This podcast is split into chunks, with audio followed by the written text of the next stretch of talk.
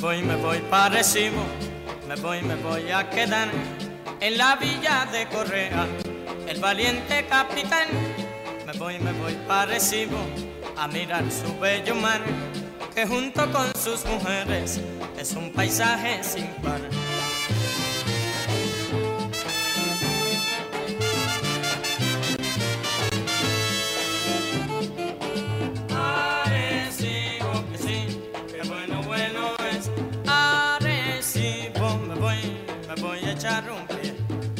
Voy con los capitanes, un team de gran corazón, que ya le trajo a recibo la copa de un campeón. Me voy allá con sus lobos, conjunto sensacional, que dirigidos por Olmo, candela van a sacar.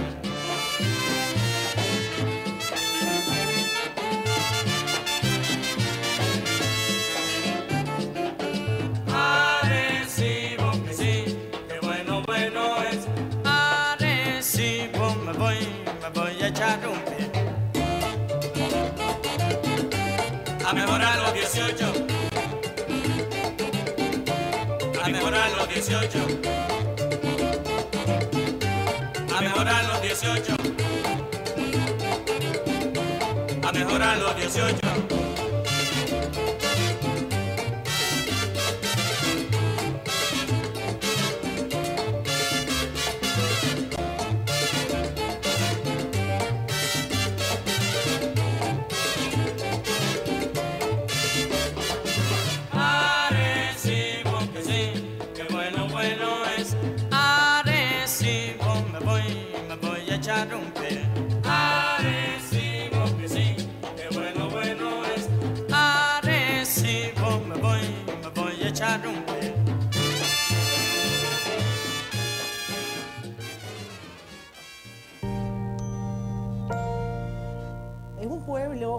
Todavía tiene las señas de, su grandeza pasada, de su importancia pasada, porque han quedado unos, unos, eh, unas estructuras arquitectónicas que todavía se ven en su casco urbano, que tuvo una primera mitad del siglo XX sumamente próspera, que el visitante la puede ver en los, en los suburbios más cercanos del pueblo, que se ve que fue un pueblo eh, de una prosperidad en un momento dado, pero que hoy día, a pesar de que ve unos lugares agradables, lindos, el mar siempre bonito y toda esa eh, eh, avenida costera, pero ve muchas casas abandonadas, ve el deterioro y mira con nostalgia y no entiende qué, qué está pasando en este pueblo.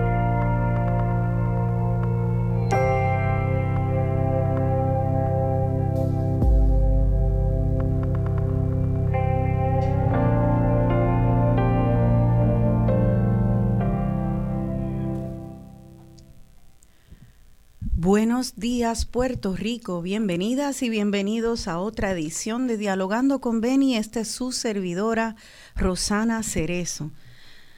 Bueno familia, arrancando hoy el primer día de agosto y habiendo habido ayer una manifestación allá en el campamento Carey en Rincón, eh, nuestro programa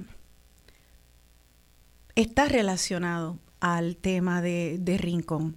Y lo estoy proponiendo, es una propuesta de mi parte, a que prendamos la luz más amplio en el país entero, que veamos la conexión y la, entre las causas de la, la crisis de desarrollo y de planificación en Puerto Rico, de la corrupción, eh, de cómo el cartel de los permisos que están eh, ya infiltrados en nuestro Departamento de Recursos Naturales eh, y comprando permisos para ultrajar nuestro planeta y nuestras playas y nuestros montes, en contra de la ciencia, en contra de todas las ciencias ambientales y en contra de toda la moral, en este país la planificación cada vez más se hace eh, para, para dar un tumbe en ese momento, no importa la consecuencia que tenga en el futuro. Aunque eh, construyan edificios, se llenen los bolsillos en el momento y cinco o diez años después ese edificio es una ruina de varilla mohosa y de hormigón, contaminando nuestras playas y nuestros montes. A nadie le importa, el gobierno no exige que se, que se limpie, nadie exige que se le reponga a la comunidad el daño que se le hace, nadie exige que se repongan las poblaciones de tortugas o de aves que se afectaron y siguen al próximo tumbe con el gobierno eh, aplaudiéndole y abriéndole el camino. Es que llevamos demasiado tiempo así. Y el programa de hoy es la otra cara de la moneda de lo que está pasando en Rincón. Todos sabemos que en Rincón ahora mismo hay unas protestas. Ayer se dio una manifestación eh, de muchas personas, fueron cientos de personas allí, periodistas, representantes de distintas organizaciones de la sociedad civil, incluyendo al Colegio de Arquitectos y Arquitectas de Puerto Rico. Muchos, muchas personas que están preocupadas por lo que está pasando en Rincón. Ustedes si ven, eh, luego yo voy a postear en mi página de Facebook un video de las costas de Rincón, eso dan ganas de llorar. Eh, esos son edificios pegados a la playa y muchos de ellos abandonados, colapsados, como describí antes, y nadie exige, ni en el municipio, ni en el gobierno central, que se recojan esas ruinas, que se les reponga el hábitat a, a, las, a las criaturas que allí viven y que se reponga el daño a la comunidad de Rincón y a Puerto Rico, francamente. Esto es parte de un problema más amplio. Eh, ayer, mientras me preparaba para el programa, pensaba en una imagen triste que quiero compartir con ustedes. Hay dos maneras de ser abusador. Hay dos maneras de abusar de un niño, por ejemplo. Eh, y, y sabemos, es bien clara. Tú puedes abusar de un niño por dejar de darle comida, por negligencia crasa, por dejar de atenderlo, de darle educación, de comprarle la ropa, de darle comida, de tratarlo bien. También puedes abusar de una niña pegándole, haciéndole daño, dándole una bofetada y haciendo una violencia en un acto. Así que hay dos maneras de abusar, por omisión y por acción. Y nuestro país está siendo abusado hace ya mucho tiempo por las dos maneras, por omisión y abandono y por acciones agresivas. Rincón es esa parte, esa cara de la moneda que vemos donde nos movilizamos porque vemos una acción agresiva en contra del pueblo y en contra de la naturaleza. Pero tenemos que ver también este otro tipo de agresión y violencia, que es el abandono. El programa de hoy es sobre el tema del abandono de los cascos urbanos de nuestro país, en específico del pueblo de Arecibo, que es un pueblo que ha sido abandonado hace mucho tiempo, que es espejo de políticas públicas fallidas, donde no se pensó cómo mantener una economía local que estaba vibrante, cómo defenderla.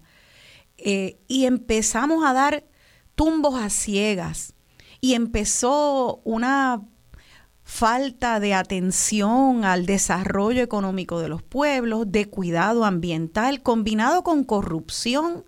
Bueno, terrible. Y hoy en día, décadas después, encontramos un Arecibo que representa el estado de deterioro de los pueblos. Encontramos un Puerto Rico que abandona los cascos urbanos y para seguir vomitando hormigón y varilla en, las costas de su país. Cuando en un pueblo costero como Arecibo hay un pueblo hermoso, lleno de estructuras ardeco, con arcos, con patios interiores, a pasos empiezan a construir en las costas. Así que la construcción y la agresión en las costas tiene todo que ver con el abandono de los pueblos se le dan incentivos a multimillonarios a que vengan aquí para no pagar impuestos y no se da incentivo para tratar bien a este país, no se da un incentivo para que esos pueblos vuelven vuelvan a ser vibrantes. Nuestra imaginación puede echar a volar esos pueblos, lo hermoso que podrían ser. Lo sabemos cómo son cuando son vibrantes, están llenos de historia, hablan de quiénes somos y sin embargo han sido abandonados. Y hace unos días atrás vi que había una joven de Arecibo, Natalia Sánchez, que regresó de la diáspora de haber estudiado en Estados Unidos y apostó a Puerto Rico y decidió que quería vivir en la comunidad de Arecibo. Y cuando llegó se hizo muchas preguntas, muchas preguntas. ¿Por qué es así? ¿Por qué este pueblo es un pueblo fantasma? Le han llamado el Bagdad de Puerto Rico, Arecibo. Y Natalia, como muchas jóvenes eh, que nos dan esperanza, que están rescatando nuestro país del abandono en muchos distintos espacios. Ella, una joven artista que hasta entonces lo que hacía estaba era dibujar, es artista plástico, eh, decidió hacer un documental y hacer preguntas y entrevistas. Ese documental se presenta eh, este jueves en Arecibo, en el centro comunal, allí en el casco de Arecibo, y ese documental se llama País Espejo.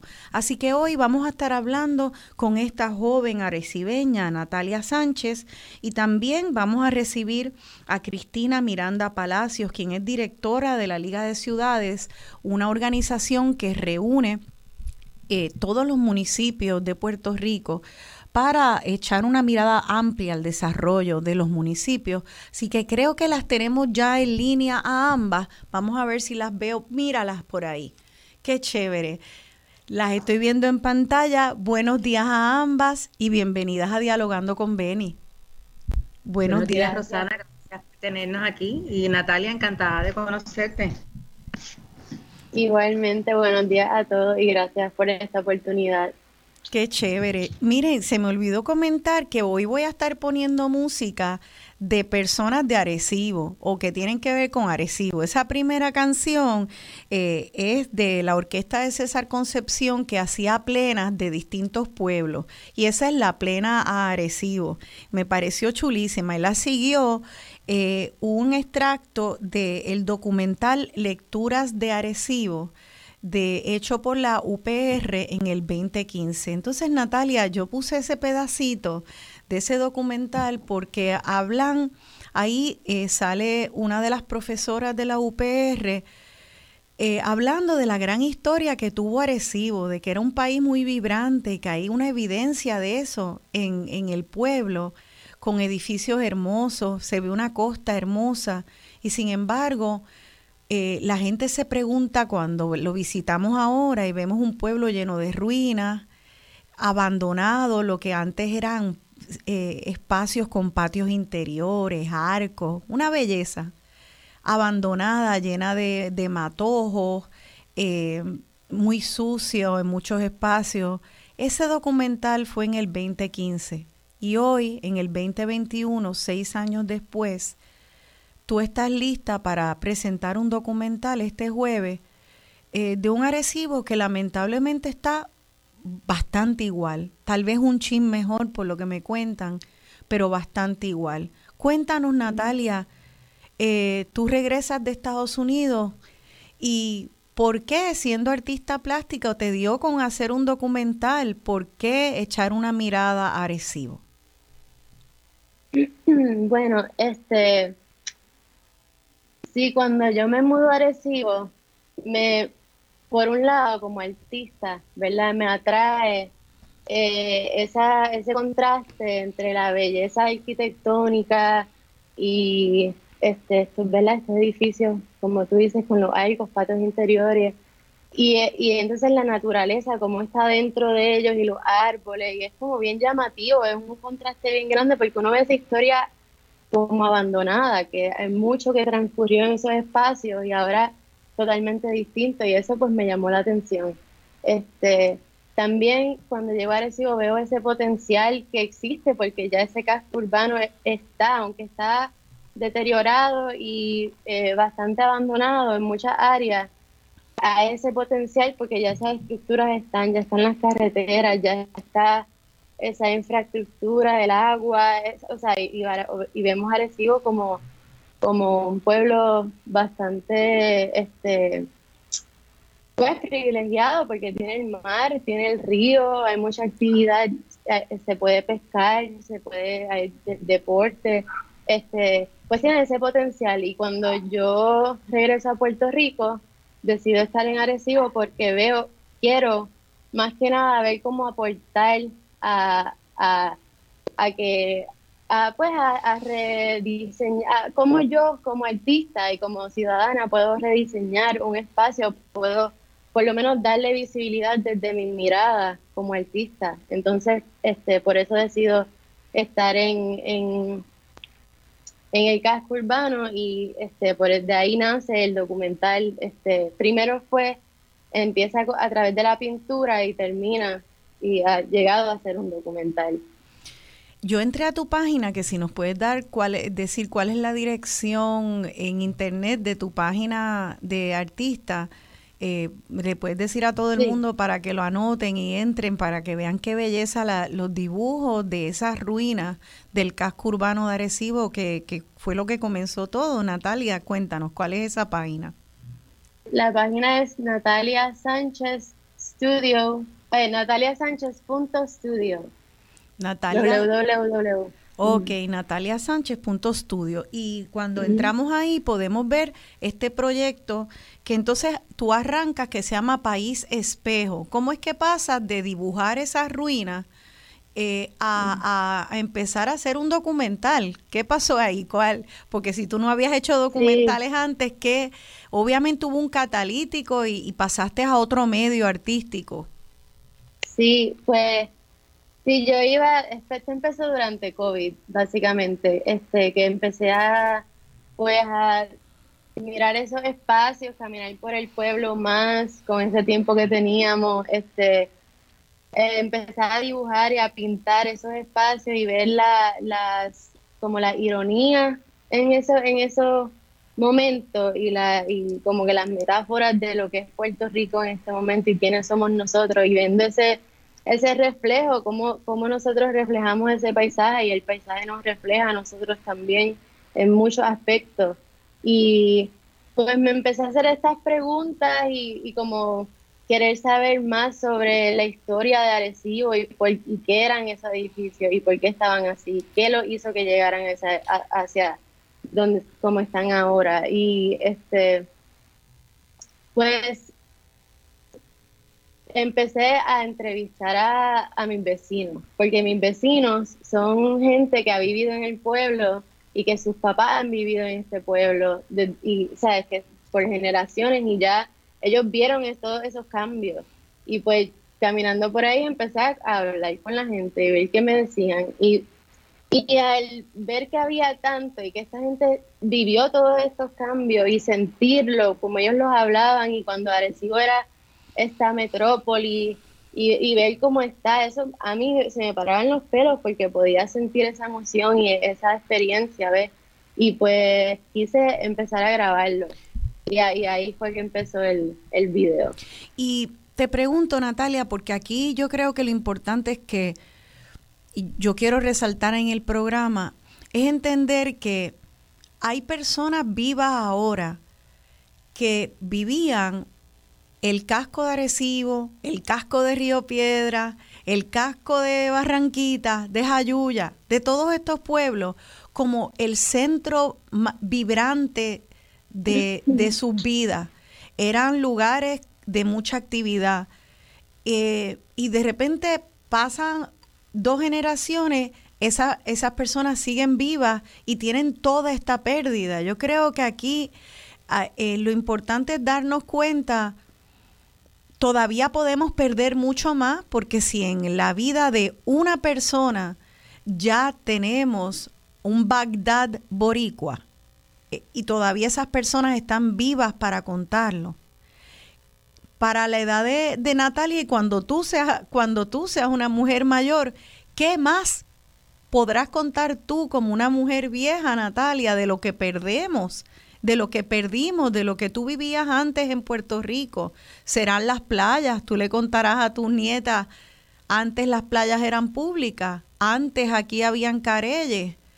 ¿Qué, ¿Qué fue lo que tú oíste, Natalia, en tu conversación intergeneracional con esa gente que vivió un casco urbano vivo? ¿Qué es lo que se perdió? Pues mira, yo pienso que una de las cosas más grandes que todo el mundo me habla es la, pues, la industria local que existía, que hacía que, el pueblo tuviese vida, que había mucho movimiento, gente de, todas de todos lados del, de la isla y pueblos limítrofes, venían y este, los carros públicos estaban aquí también, que eso era un movimiento siempre.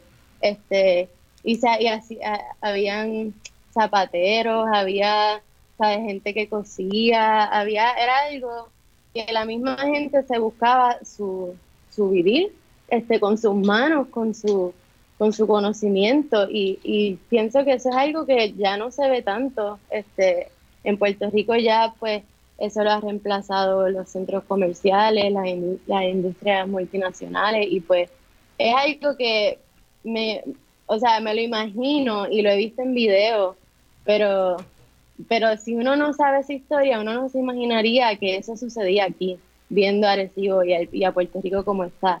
Claro.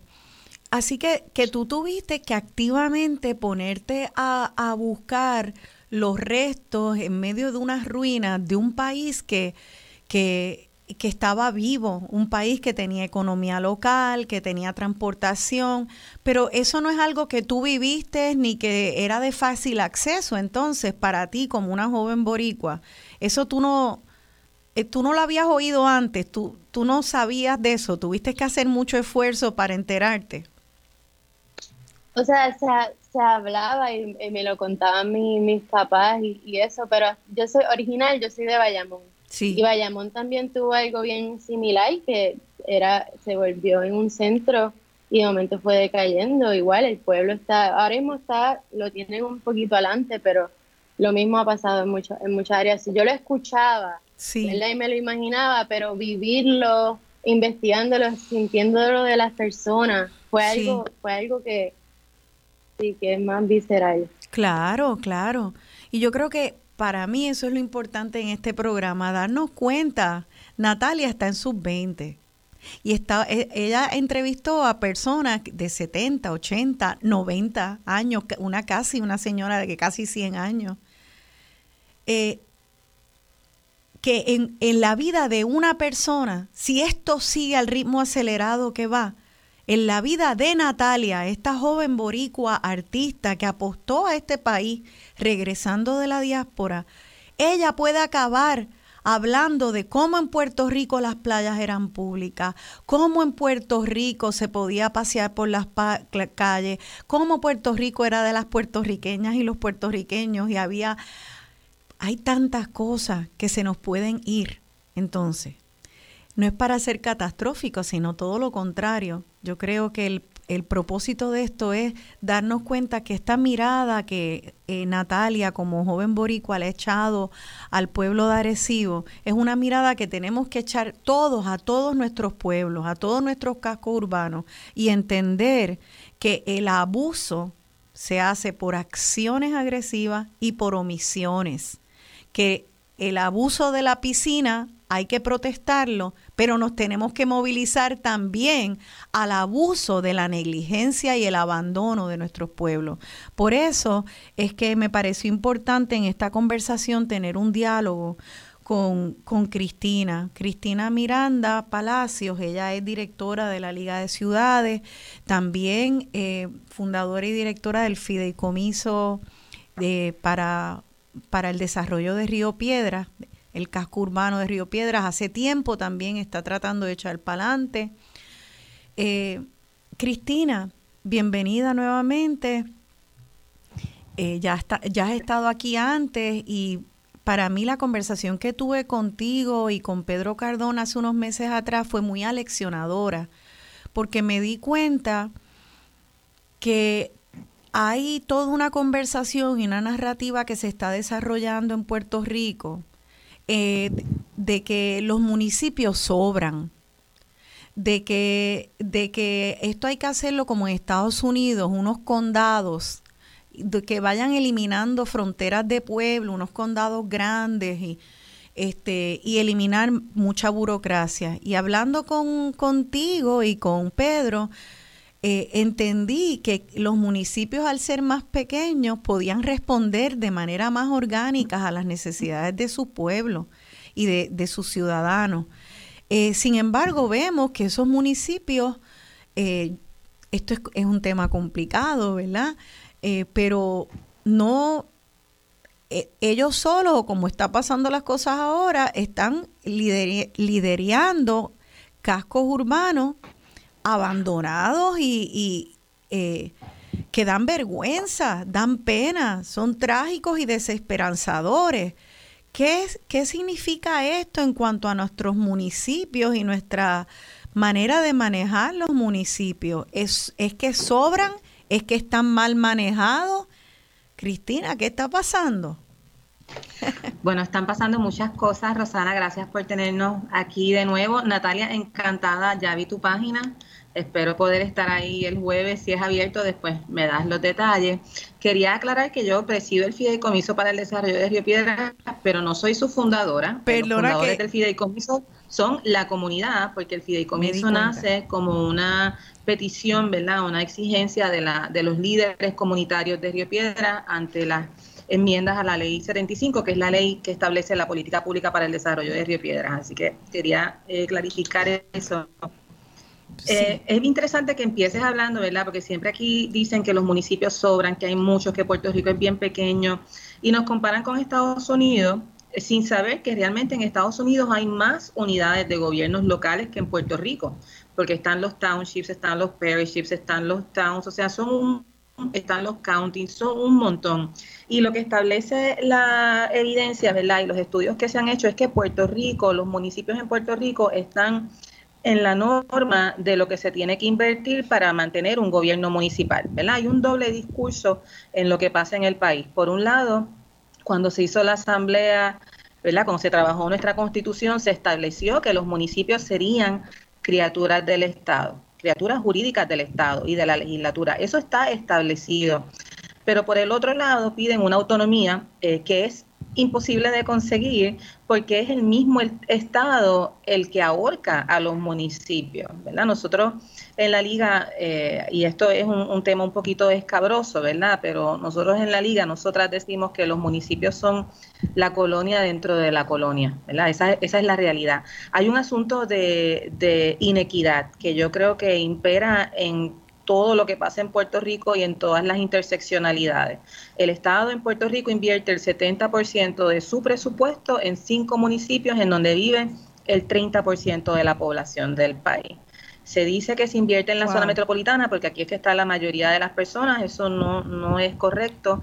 Y el 30% del presupuesto restante se invierte en el resto eh, de donde vive el 70% de la población. Cristina, esa cifra la quiero que por favor la repitas otra vez cuando volvamos, porque la estaba queriendo anotar y no pude cogerla completa y es bien importante, ilustra demasiado. Así que ahora vamos a irnos a la pausa y vamos eh, antes a escuchar el trailer de este documental de Natalia Sánchez que se presenta este jueves en el Centro Cultural de Arecibo. Escuchemos el trailer de País Espejo.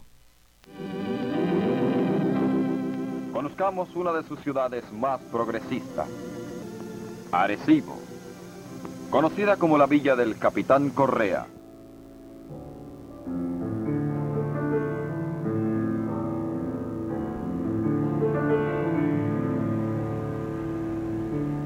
Arecibo no es ni una sombra de lo que fue hace 20 o 30 años.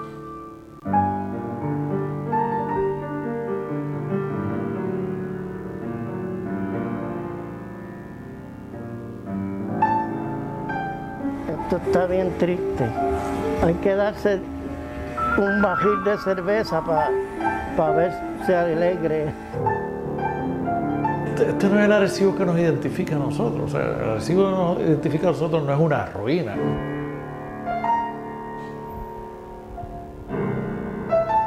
pues uno le dan ganas de escribir de nuevo el, espacio urbano con, una expresión más nuestra, que con más identidad.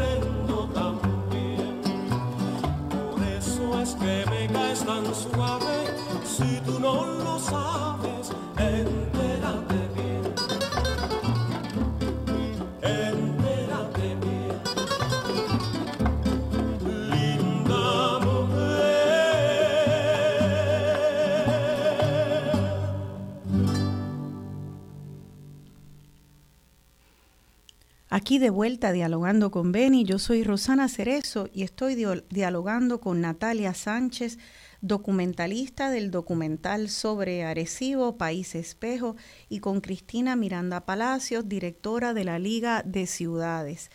Eh, como les dije, pues íbamos, iba a poner en, el programa música de Arecibo, eh, o de personas o cantadas por arecibeños o arecibeñas. Esa es Querube, que las próximas canciones son todas de trío. Eh, y eh, esa querube, el autor es Pedro Flores y el cantante es arecibeño que aparece en la página de Arecibeños Distinguidos. Se llama Rafita Maldonado, que era cantante y músico y fue primera voz del trío Los Condes, que es el trío que canta esa canción. Eh, así que se ve eh, eh, es parte de esa época dorada de Arecibo, donde había festivales, carnavales, eh, pues mucha creación autóctona, cultural y, mucha economía local. Así que querube de Los Condes en voz de, de Rafita Maldonado. Bueno, nos quedamos con unas estadísticas sobre la mesa, Cristina, que quería que por favor las repitieras porque Natalia usó ese término también para de título para su documental País Espejo, pues yo creo que los números son espejos de la realidad del país también. Y estos números que tú diste a mí me dieron un sopapo en la cara. Vamos a, mirarlos con calma. 70%, ajá, cuéntanos de estas estadísticas.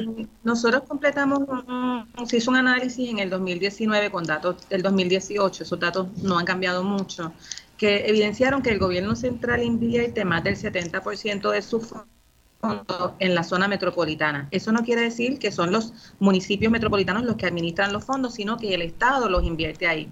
Y la gente usualmente dice, bueno, pero es que en el área metropolitana vive la mayoría de la población en Puerto Rico. Eso es incorrecto. En la zona metropolitana vive el 26% de la población del país. Y el 74% restante está fuera de la zona metropolitana. Esos datos son eh, increíbles, ¿verdad? Pero en adición, eh, otro análisis que nosotros completamos identificó que de todo lo que se recauda, porque, porque hay un asunto de percepción, Rosana, ¿verdad? Primero se establece que los gobiernos municipales dependen del Estado y nosotros nuestra postura en la Liga de Ciudades es que la delegación de fondos no es el equivalente a un subsidio.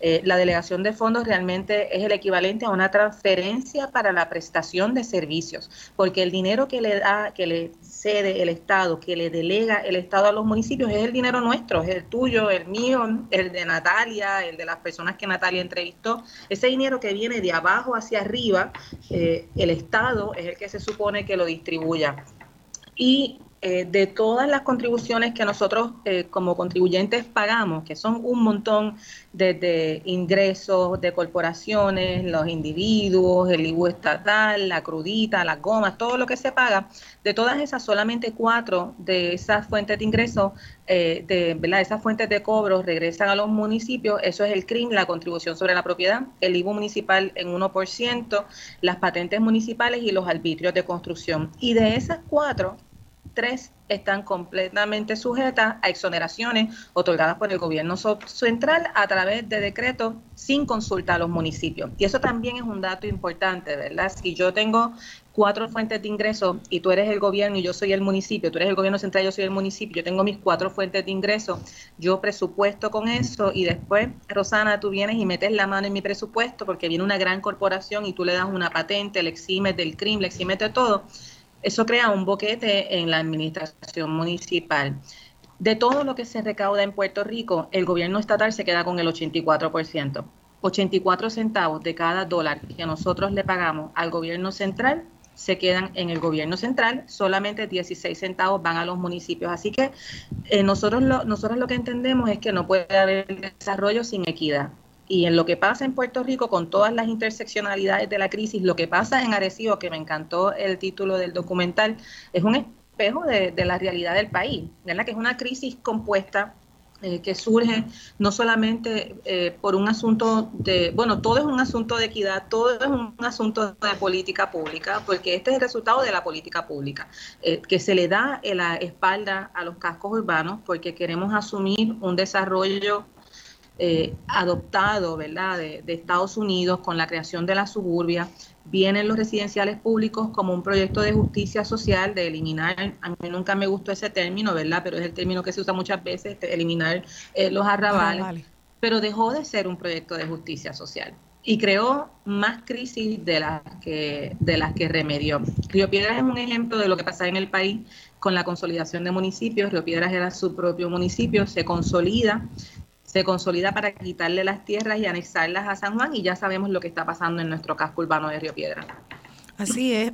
Ayer, como, como te conté, Cristina, ayer fui al mercado de Río Piedra y, y, y una sale con una combinación de esperanza de ver a mucha gente apostando a que se vuelvan a traer artesanos, a, a que vuelva a haber eh, eh, actividad económica y artesanal eh, boricua. Pero a la misma vez esto pasa con unas mesitas puestas justo al frente de tienda tras tienda, tras tienda, tras tienda, con nombres locales en español.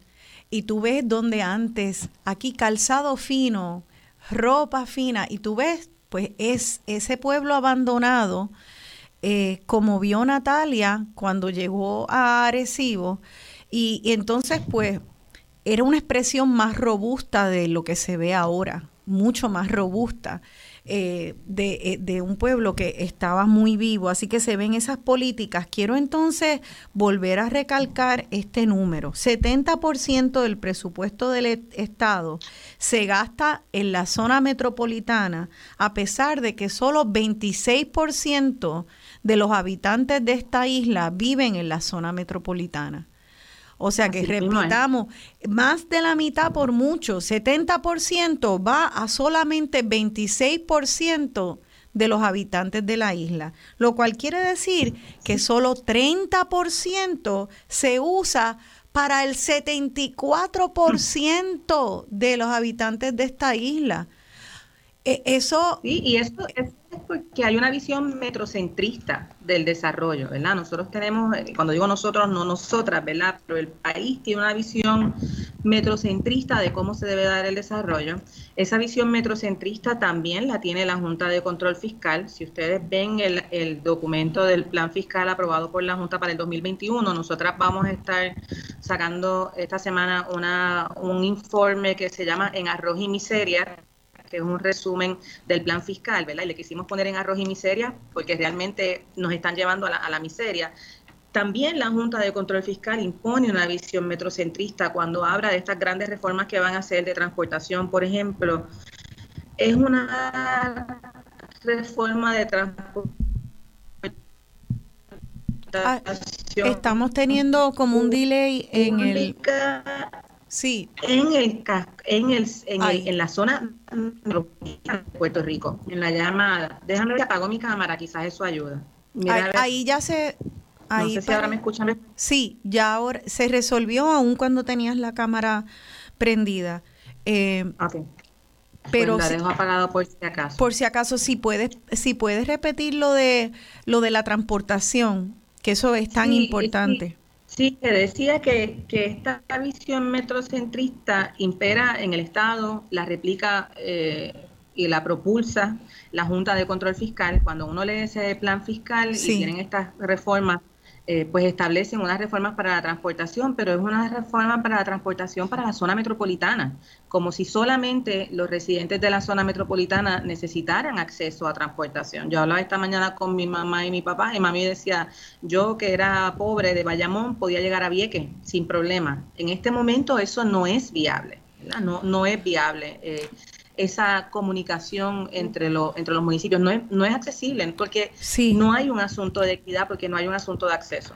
Esto, esto es tan interesante porque esto uno lo que ve uno la que ve es un bullying de los más grandes a los más pequeños aunque los más pequeños sean más ¿Ves? Este, eh, es el bullying de la, de la metrópolis de Estados Unidos con sus grandes tiendas que desplazan a la economía local. Pero luego el bullying de la capital boricua con, a, a, todos los, a todos los pueblos, aunque sean más. Entonces yo creo que, eh, y esto de la transportación, eh, es otra forma de ese, de ese, de ese bullying, ¿verdad? Esa agresión, porque en el documental eh, que, pusimos al principio, Lecturas de Arecibo, hecho por la UPR en el 2015, que luego vamos a poner otro extracto de ese documental, eh, hablan de las distintas causas por qué Arecibo se hizo un pueblo fantasma y ha acabado en ruina. Y una de ellas eh, es la transportación.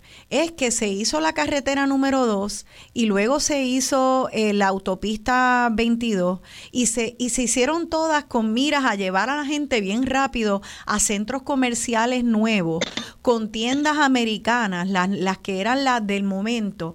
Entonces se le hizo un bypass. Es, no, ni te preocupes, no tienes ni que mirar el pueblo. Pásale como un cepillo por el lado y olvídate que ese es el corazón de ese pueblo.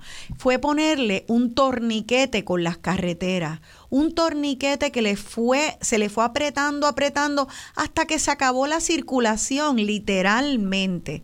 La circulación de carros y de seres por esas calles fue un torniquete que le dio gangrena al pueblo de Arecibo y a tantos otros pueblos y dando incentivos a precisamente a las empresas que son las que vienen a desplazar la economía local, que crea empleos locales, que donde la peseta se queda aquí. Entonces ahora vamos en estas grandes autopistas súper rápido a comprar a Walmart para que le paguen 7.25 al cajero y el resto de los millones de dólares al final del cuadre del, del, día se van a Estados Unidos y después nos preguntamos que cómo es que estamos tan empobrecidos. Y entonces llega una joven universitaria como Natalia que llega apostando a su país y dice adiós. ¿Y, y ahora a dónde? a, dónde yo vivo, eh, que, o sea, ¿cómo uno apuesta a este país? Esta es la, esto es lo, que estamos tratando de, resolver y eh, vamos a seguir con la conversación y luego espero ahorita que se una eh, Leslie Orama, quien es la planificadora del municipio de, de Arecibo, para que nos cuente qué esfuerzos está haciendo el municipio ahora pero yo creo, eh, Natalia, que tú también generaste muchas preguntas, ¿verdad? Y terminas tu documental, me explicaste ayer, con una pregunta. Las preguntas siempre invitan a que pensemos más profundamente. Las preguntas son bien importantes y nos tenemos que cuestionar hasta nuestras propias acciones como individuos por quién votamos también, qué preguntas hacemos en la prensa, qué preguntas no hacemos, dónde protestamos y dónde no protestamos, a qué nos estamos haciendo cómplices de invisibilizar. Por eso hoy este, estamos mirando a Arecibo como espejo de nuestro país, para que sepamos que Rincón es muy importante pero también es importante el casco de Arecibo, el casco de Barranquitas, el casco de Río Piedra, porque al abandonar estos pueblos, se abandonan para ir a vomitarle hormigón y varilla mohosa a las costas, cuando ya tenemos pueblos con hormigón y varilla que se puede rescatar. Entonces, llegan estas personas jóvenes que se quieren quedar en Arecibo, en Barranquitas, en Jayuya, en Naranjito, en Comerío, son lugares hermosos y llegan y dicen adiós. Pero ¿qué pasó aquí? Y tú, Natalia, te hiciste preguntas. Luego de entrevistar a mucha gente para hacer este documental y hacer tus dibujos hermosos sobre ese casco de Arecibo, ¿qué preguntas surgieron? Esas preguntas son importantes para todos, de, todas las generaciones. ¿Qué preguntas te surgieron a ti y a las personas a quien tú entrevistaste? Pues mira, sí, muchas preguntas, muchas, porque hay, hay tantos temas dentro de esto. Este, em, pero por ejemplo, por ejemplo, en Arecibo hay un problema de, inundaciones que también hace que mucha gente se tenga que ir y este, se tuvieron que ir. Y en María eso fue un desastre, que murió, murió gente. Este, entonces, si estamos tratando de revivir el casco urbano, como que qué posibilidad, o sea, existen planes para, para esas áreas inundables. Este, ¿Qué se puede hacer en esas áreas? Ahí, yo, en, mi opinión de, de, ciudadana, no debe vivir gente en esa área porque pasa un desastre como María otra vez, entonces están todo el mundo en problema. Entonces, existen planes para utilizar esa área este, de otra manera, ¿sabes? Este, esa es una de las preguntas que me hago, porque pues la, mucha de la parte de Arecibo, mucha de, la área del casco urbano tradicional de Arecibo es inundable. Y eso, eso a veces llueve en Utuado y acá está soleado, llueve y se inunda dos pies. Se tapan, se tapan las alcantarillas, hay basura, o sea, hay muchas cosas que lo está causando, se rompen los diques, este Precisamente eso, y que eso uno no hay que tener cuidado, porque esa pregunta es bien importante para estudiarla, pero no para saltar a conclusiones, porque ahora estamos viendo con el río Piedra que hay toda una iniciativa de sencillamente coger 10 millas del río, este, matar allí los miles de, árboles y, y hábitat que hay allí, eh, para llenarlo de un tubo de cemento que encauce las aguas por, por ir para adelante y, y, las lleve y las redirija para evitar inundaciones. Y sin embargo, nos estamos dando cuenta que la infraestructura que hay de alcantarillado es una de las causas para las inundaciones, porque no las limpian, porque no se limpian, están llenas de sedimento, llenas de basura. ¿Qué infraestructuras entonces? Eh, las infraestructuras de los pueblos entonces también han sido abandonadas. Eh, Cristina, eh, tú en, en, la Liga de Ciudades y en los informes que ustedes generan, eh, han visto que también hay un abandono de las infraestructuras con esta falta de dinero, porque obviamente si 70% del presupuesto del Estado va para 26% de los habitantes de esta isla en el área metro, la implicación esto significa que ahí hay una crisis económica para cosas básicas y lo básico es la infraestructura. ¿Esto es cierto o estoy especulando? Ajá. No, no estás especulando, es cierto, la crisis es eh, profunda y compleja, pero sencilla a la vez, ¿verdad? Porque es un asunto, de nuevo, de equidad en la distribución de los fondos si todas las personas que, ¿verdad? Si del dinero que pagan los eh, arecibeños y arecibeñas solamente se regresa el 16% al municipio, ¿cómo puede el municipio mantener una infraestructura? También recordando que mucha de la infraestructura es responsabilidad del Estado. A mí siempre me gusta dar el ejemplo cuando la gente se molesta con los alcaldes y alcaldesas que dicen, ay, este alcalde tiene esto todo chavado, ¿verdad? Coloquialmente. Y yo le digo, ¿y esa carretera es estatal o es municipal?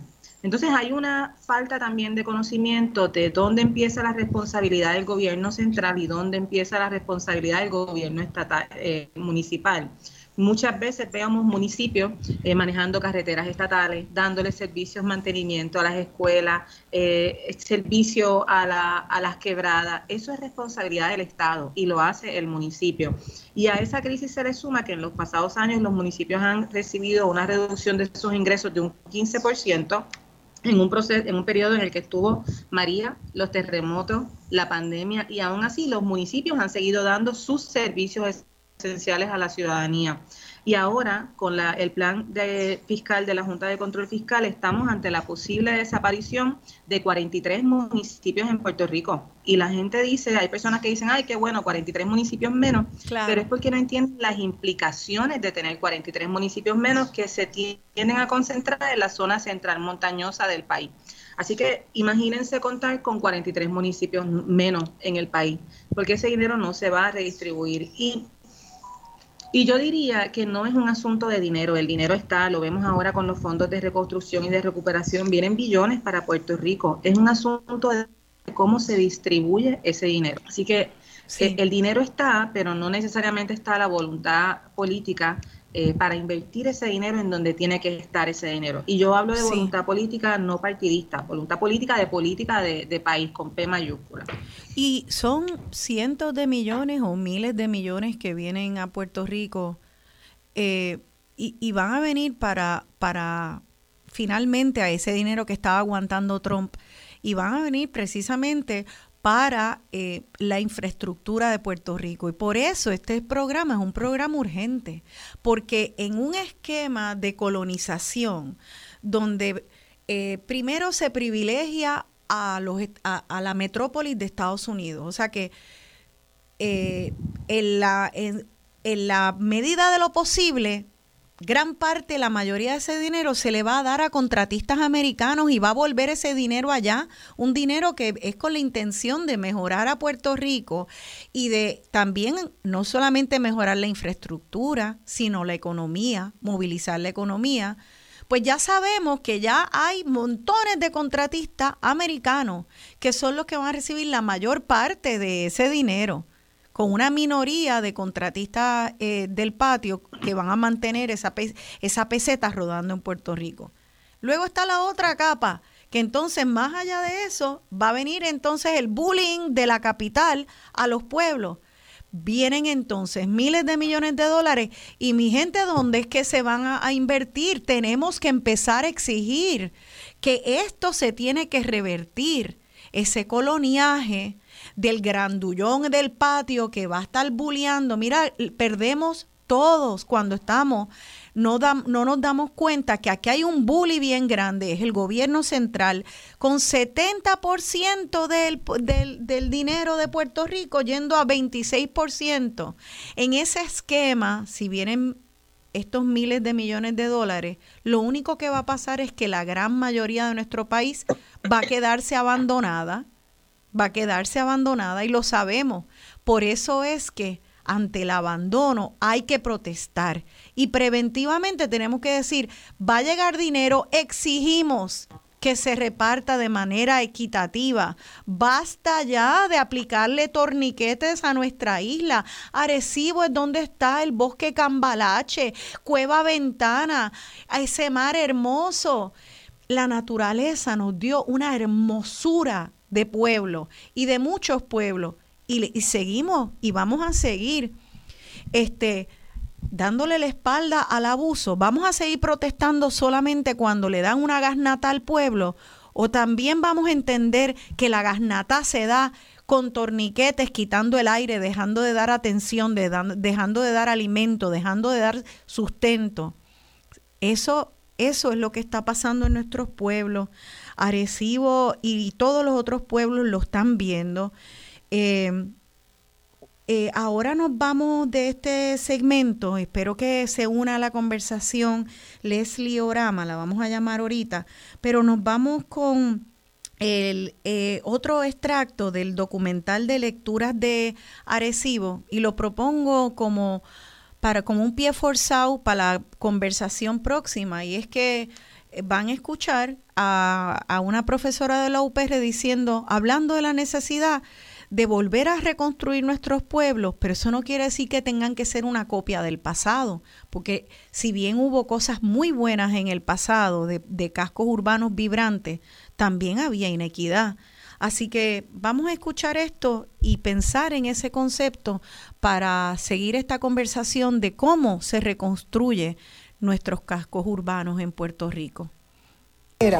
Queremos un futuro mejor distribuido, las oportunidades más distribuidas y sí, ojalá que surgiera de la población joven que haya allí ese, esa energía, ¿no? ese impulso para crear eh, eh, la, actividad económica, el empleo, eh, el empresarismo que se necesite, del tipo que sea, ¿verdad? Y que sea en mejores condiciones de oportunidades que las del pasado.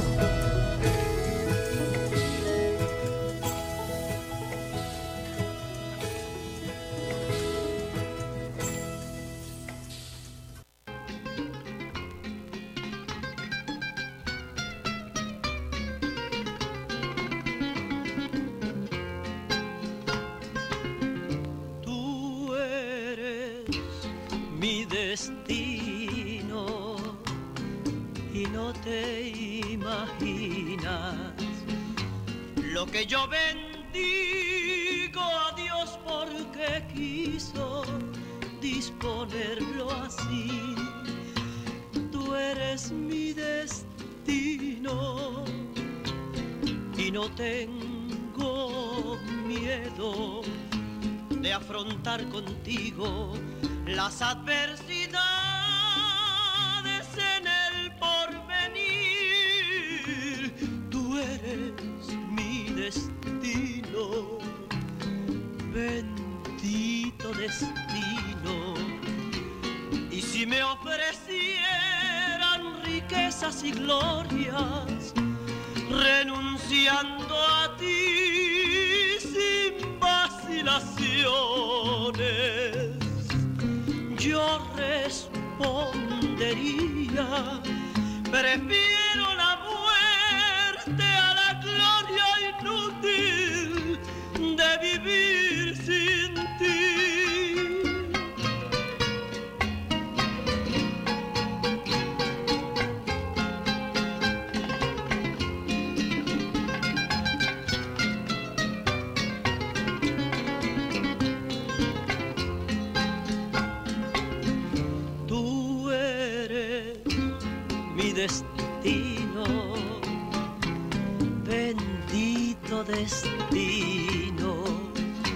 Y si me ofrecieran riquezas y glorias, renunciaría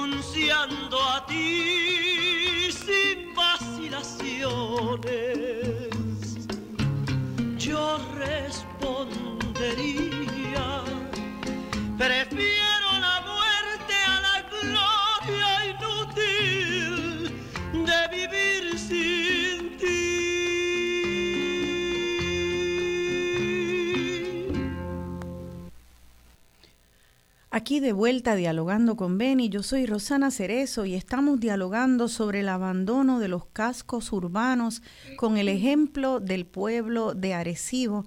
Hemos estado dialogando hasta ahora con Natalia Sánchez, artista y documentalista del documental País Espejo, y con Cristina Miranda Palacios, directora de la Liga de Ciudades.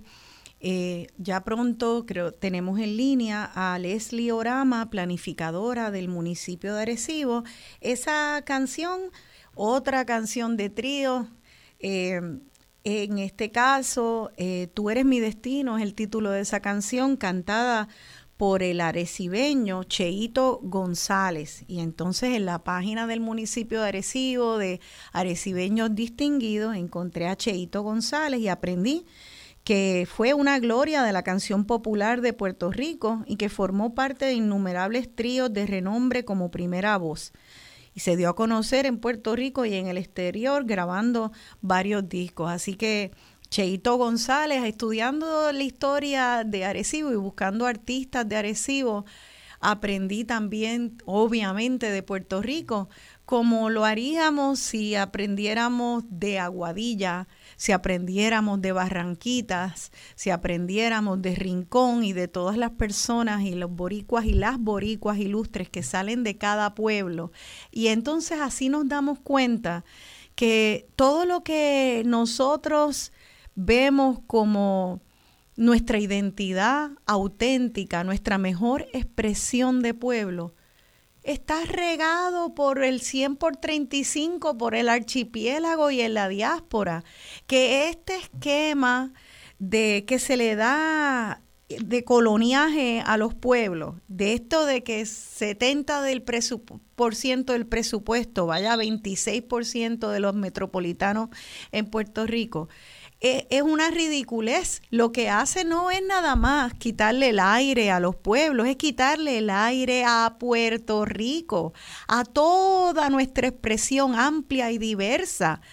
Eh, es sencillamente algo eh, que, que es insostenible es como decir, no, yo puedo seguir viviendo sin este brazo y sin este dedo y fíjate, yo, puedo ponerme una prótesis en la pierna izquierda y puedo caminar con muletas. Esto es un organismo completo, está todo conectado. Y nuevamente sigo repitiendo y repitiendo esto porque quiero que veamos la conexión entre abandonar edificios que podrían ser hermosos y funcionales y ser centros y ejes económicos de, nuestra, de nuestros pueblos y abandonar esos ejes que son los cascos urbanos con construir en sol y playa en rincón. Ya tenemos hormigón y varilla hermoso en, arquitectura, art deco, con carreteras, eso ya está. Y está a pasos del mar. Se camina, se baja una colinita y tú llegas al mar en todos estos pueblos o llegas al monte. Y sin embargo lo abandonamos para vomitar más hormigón en nuestras playas y es para churrar los nidos de los careyes y que vengan las careyes a, meterse en un hoyo de una piscina que la quieren hacer prácticamente en el mar y que se llene de agua de sal ese, esa piscina en sol y playa. Una cosa está conectada con la otra. Eh, así que... si puedo decir algo rapidito de lo que estás mencionando, en la Liga de Ciudades de Puerto Rico nosotras trabajamos con un ecosistema de organizaciones, sembrando sentido por el lado de la transparencia, ¿verdad? que es algo medular en el país, y por el otro, eh, el Centro para la Reconstrucción del Hábitat. El CRH es una organización sin fines de lucro que también que trabaja con el problema de los estorbos públicos en el país y lo menciono porque estudios que ellos tienen evidencia que en Puerto Rico sobre el 30% de nuestra infraestructura es catalogada como un estorbo público. ¿El Entonces, la consigna de ellos es el 30%. La consigna de ellos es ni gente sin casas, ni casas sin gente.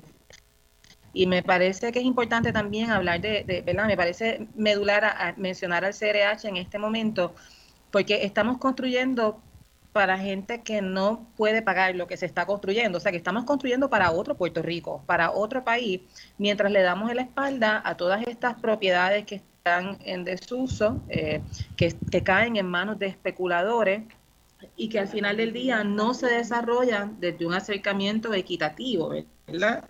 Así que eso, eso es importante, ¿no? No es, de nuevo, no necesariamente es un asunto de infraestructura, es un asunto, el problema no es un, no es un problema de infraestructura, de disponibilidad, es qué hacemos con lo que tenemos, ¿verdad? ¿Qué hacemos con lo que tenemos? ¿Me puedes repetir el nombre de ese centro? ¿El centro de... Sí, Centro para la Centro para Reconstrucción del Hábitat, eh, yo les exhorto a que sigan, lo sigan en las redes, están en Facebook CRH.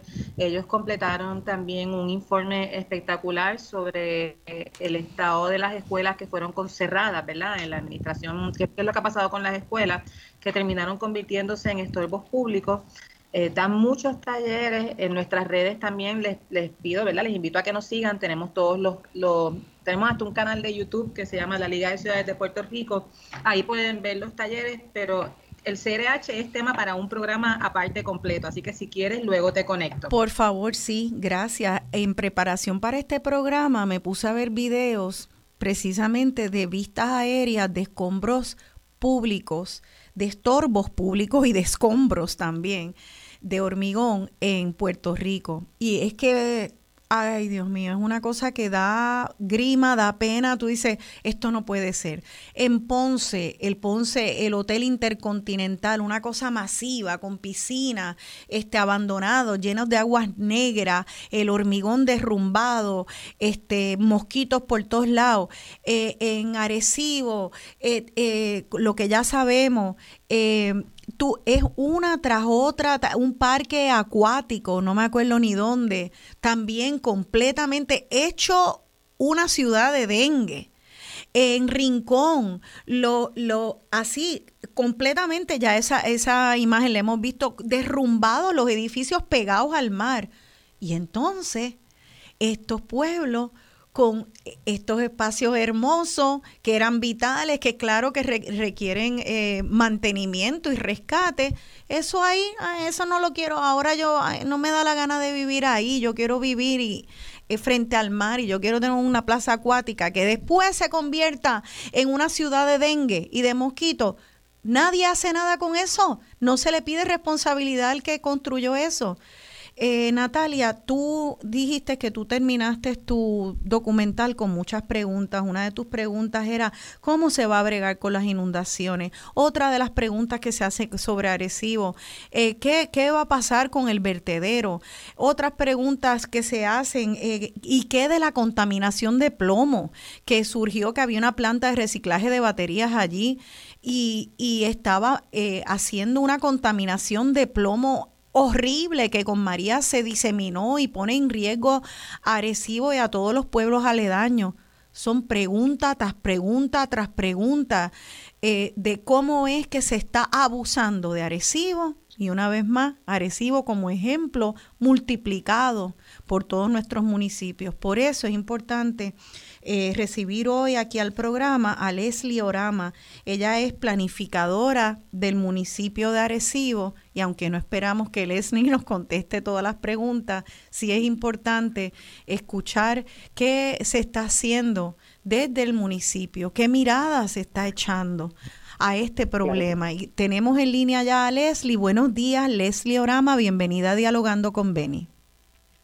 Saludos, buenos días a todos los radioescuchas y a ustedes que están en, la emisora, claro que sí. Gracias. Eh, mire, sí, el municipio de Recibo tiene un compromiso serio, ¿verdad?, para atender las necesidades de nuestra población. La oficina fue recientemente creada no existía y pretende abarcar el desarrollo económico de Arecibo adecuada, ¿verdad? Y el crecimiento de la ciudad de una manera que nos dé a todos los arecibeños una mejor calidad de vida. Entre los retos principales que enfrentó el centro urbano de Arecibo, ¿verdad? Y las necesidades de Arecibo, nos encontramos que ni siquiera había un inventario de todos los activos que el municipio podía tener y no se había dedicado el tiempo para poder hacer cumplir las leyes para el manejo de los estorbos públicos. La primera fase fue identificar esas propiedades y poder identificar fondos para poder atenderlas según las diferentes necesidades que pueda tener y el uso que se le va a dar con el nuevo concepto de ciudad. Todos sabemos que Arecibo recibió autonomía eh, municipal eh, se declaró como municipio autónomo en el mes de diciembre, o sea que estamos estrenando la autonomía municipal y ahora estamos creando los mecanismos para poder dirigir los esfuerzos de recuperación en la ciudad. Y le pregunto, Hay mucha problemática. Le pregunto, Leslie, ¿qué significa para un municipio tener autonomía versus no tenerla? Porque ¿por qué unos municipios tienen autonomía y por qué no? claro que sí. Es un, es un proceso complejo, pero que le va a otorgar al municipio una libertad de, acceder a fondos y manejar sus asuntos eh, internamente, no eh, delegando en el Estado, o sea, en el gobierno central estatal. Eso significa que puede eh, radicar su propia oficina de permisos, eh, en vez de manejarlos directamente con ustedes se van a poder manejar en el, mismo municipio, poder eh, acceder a fondos federales directamente, solicitarlos y manejarlos directamente sin la intervención del gobierno central. Y eso va a ser muy útil, ¿verdad?, para poder manejar el, progreso y el desarrollo financiero de la ciudad de Arecibo. Qué, qué fantástico. Entonces, eh, ¿Qué mecanismos de qué mecanismos y procesos de transparencia y de rendición de cuentas eh, tienen eh, el municipio autónomo por recibir esa autonomía junto con, con la responsabilidad, ¿verdad? Con el acceso viene mucha responsabilidad, una obligación. Claro que sí. Eh, y uno de, la, de los datos, y antes de contestarle, es, obviamente usted sabe que esta pregunta va dirigida a la preocupación con la corrupción y los malos manejos de mucho dinero. Entonces, eh, cada vez que viene mucho dinero a un municipio o al Estado, lo celebramos y a la vez nos preocupamos de que no llegue donde tiene que llegar. Y eso se resuelve con, con mecanismos de eh, de transparencia, donde el, ese municipio abra los libros y rinda cuentas al, al convertirse autónomos. ¿Qué tipo de, de mecanismos de transparencia eh, han implementado, si alguno? Ok.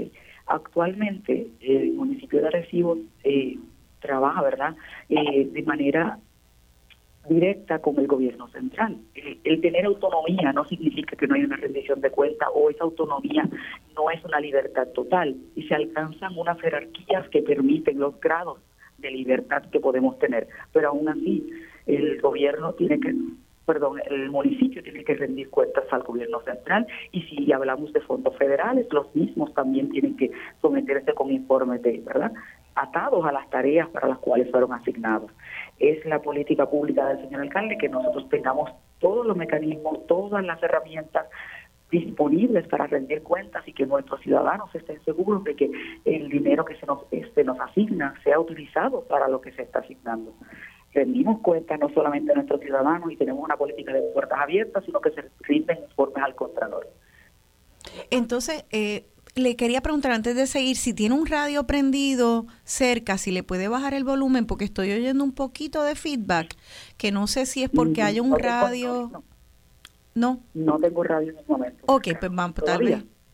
Sí, se, se escucha. Quería entonces eh, que, que, Cristina eh, entre a la conversación. Cristina, eh, tú que entras mucho en diálogo desde la Liga de Ciudades con municipios, eh, ¿qué, te parece una pregunta importante hacerle a la planificadora del municipio de, de Arecibo, ya que es un municipio que acaba de adquirir su autonomía muy recientemente, eh, con, lo que, con lo que eso implica? Así que, ¿qué tú crees que, que es importante preguntarle? saludos. Eh, Colega, bueno, la pregunta que me gustaría hacerle es cuándo hablamos de para que el municipio de Arecibo entre a la Liga de Ciudades de Puerto Rico y poder colaborar. Es una organización de membresía, pero el costo es ninguno, es gratuito. Sé que en Arecibo están haciendo cosas muy importantes para atajar el deterioro y el abandono que, tienen en el casco urbano.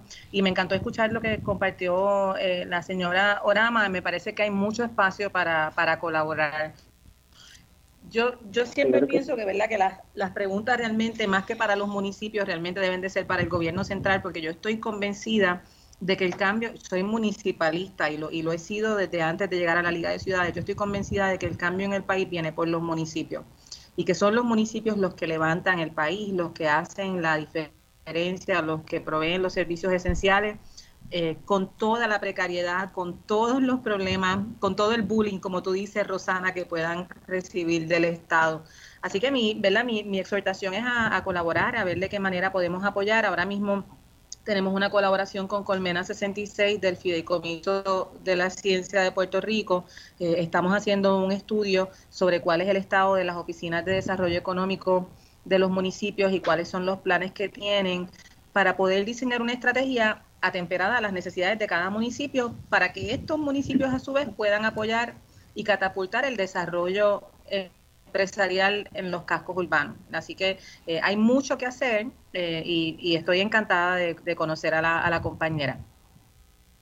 Claro, claro que sí, estamos para servirle. Nuestra oficina, aunque fue recientemente desarrollada, nos encontramos con un panorama un poquito complejo, no solamente porque Arecibo es la ciudad de mayor extensión territorial y ¿verdad? en términos de que tiene una complejidad en términos del centro urbano, siendo histórico, ¿verdad? Por los años que tiene, sino que también nos encontramos en que tenemos un reto de falta de liquidez en el municipio y estamos tratando de identificar estrategias para hacer ese rescate y un desarrollo de uso mixto donde todos podamos tener eh, una ciudad asequible, donde haya vivienda, donde haya comercio y oportunidades para todos. Así que entiendo que va a ser eh, el comienzo, ¿verdad?, de, estas alianzas y relaciones, así que estamos más que abiertos a, a colaborar para desarrollar el Arecibo que tuvo Qué fantástico. Yo luego las la voy a poner en contacto a ambas porque me parece que uno de los problemas que tenemos en Puerto Rico es falta de comunicación entre partes que están trabajando hacia mismos objetivos.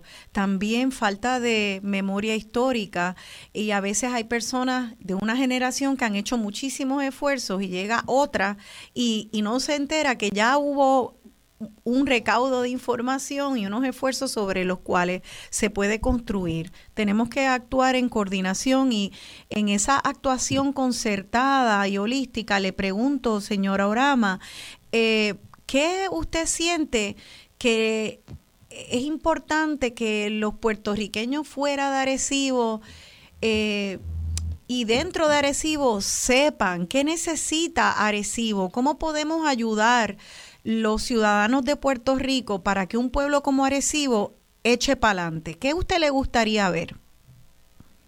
Bueno, para lo más importante es que tenemos que rescatar nuestros centros urbanos, pero con los nuevos usos particulares. Las tendencias han cambiado, las necesidades han cambiado, pero la ciudad está ahí vibrante esperando ser rescatada. Así que yo entiendo que para que podamos ser exitosos y otros municipios también puedan replicar este tipo de desarrollos, tenemos que tomar en consideración los las nuevas necesidades de estas generaciones actuales y teniendo respeto por la cultura y teniendo respeto por todo lo que sucedió antes. Si nosotros aprendemos, ¿verdad?, de cómo se desarrollan saludablemente las ciudades y replicamos los esfuerzos que han hecho otros países o hasta otros municipios que están mucho más avanzados que Arecibo, podemos eh, rescatar nuestra ciudad de una manera inteligente para un uso mixto, que todos los ciudadanos tengan los mismos derechos y oportunidades de poder progresar.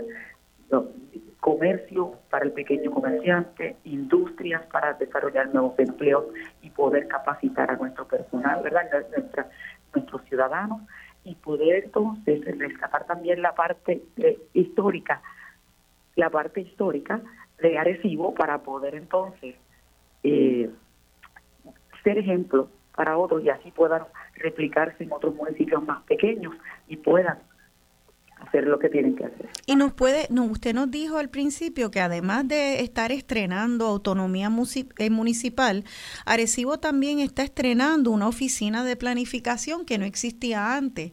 Eh, eso, eso es bien interesante, me alegro que ya haya una oficina de planificación, me, me sorprende negativamente que no la haya habido antes, eh, pero bueno, vamos borrón y cuenta nueva a, aplaudir que la haya ahora.